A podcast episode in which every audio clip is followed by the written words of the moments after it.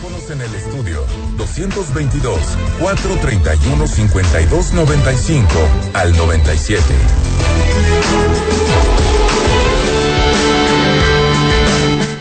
Mi queridísima Vane Muñoz, ¿cómo estás?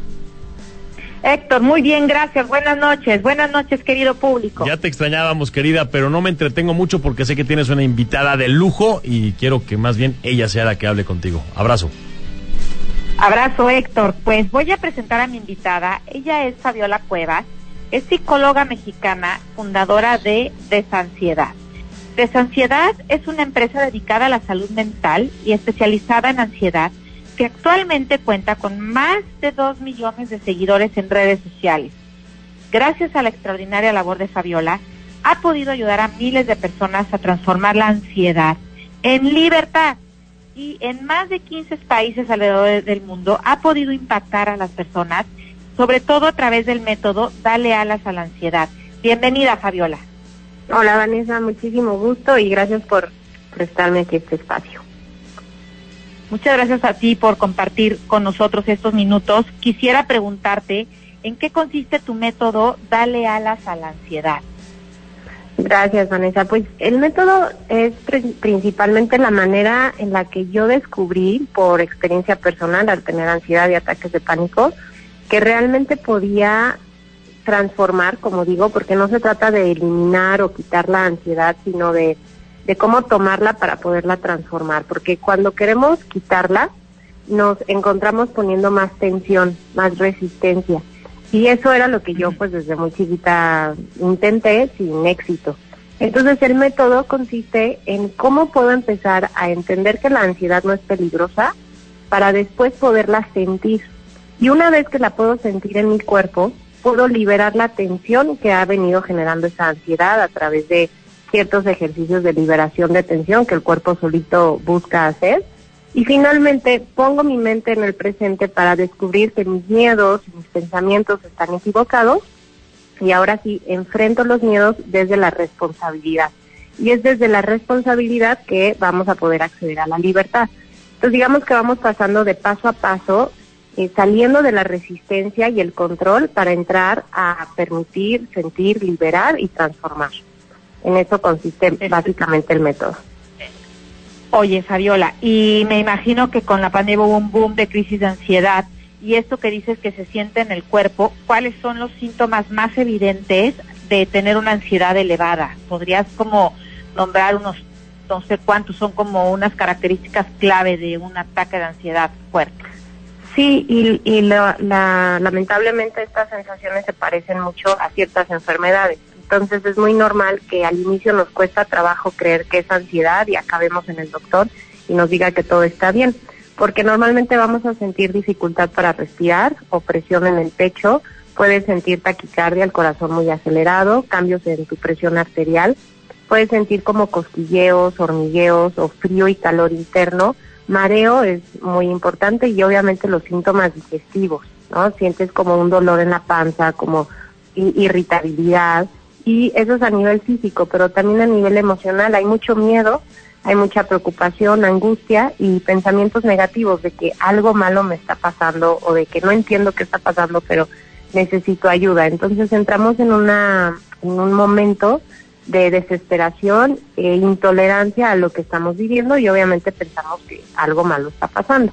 Eso sería como la, principal eh, característica, que te sientes en peligro y que no comprendes que tu cuerpo se está sintiendo así y todavía te causa más problema que los médicos y todo te dicen que todo está bien, ¿no? Que no pasa nada.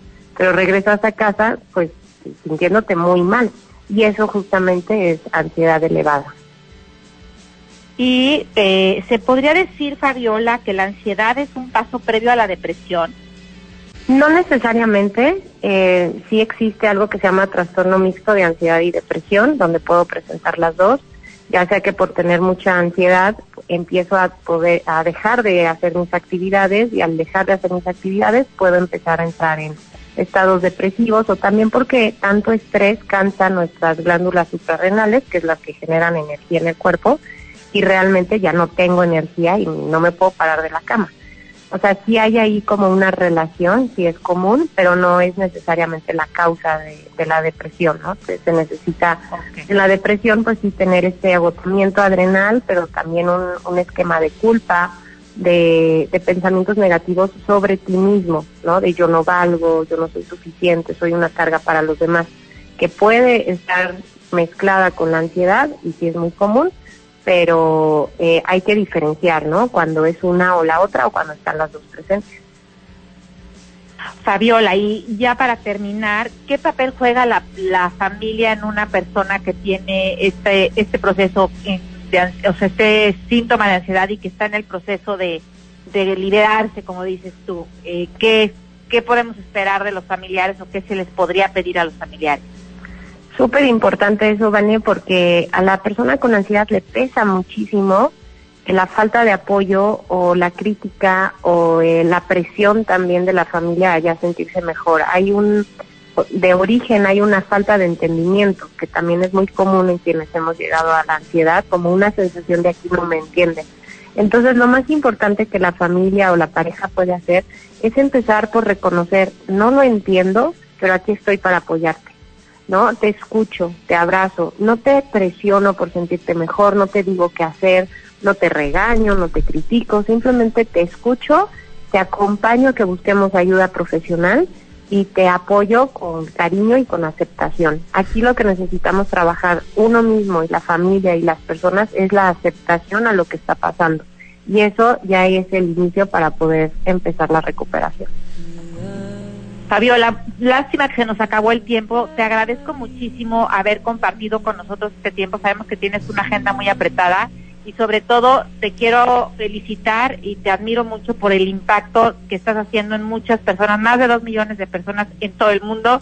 Felicidades y que tengas mucha fuerza siempre para seguir cumpliendo este propósito. Muchas gracias. Muchas Fabiola. gracias, Vanessa. Un abrazo a todos y estamos para apoyarles. No están solos, aquí los podemos apoyar. Gracias, Muchas- Fabiola. Eh, mis respetos, de verdad, un gran proyecto. eh, pensar en las personas, con las personas. Gracias, Vane, por mostrarnos pues este eh, increíble proyecto de Fabiola. Cuídense mucho las dos.